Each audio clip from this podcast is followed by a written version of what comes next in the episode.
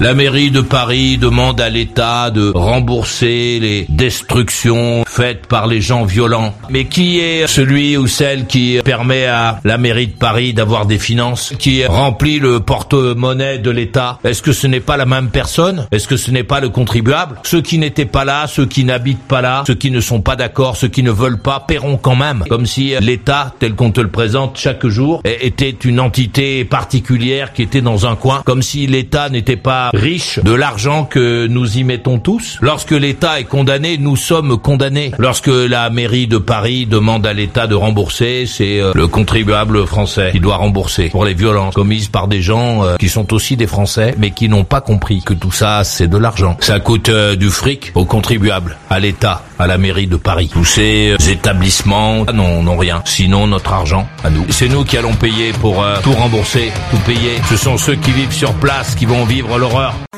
Ah, tu n'es pas d'accord Viens vite. Alors tu vas là, je te prie Ajoute maurice.usa, maurice.usa sur Skype.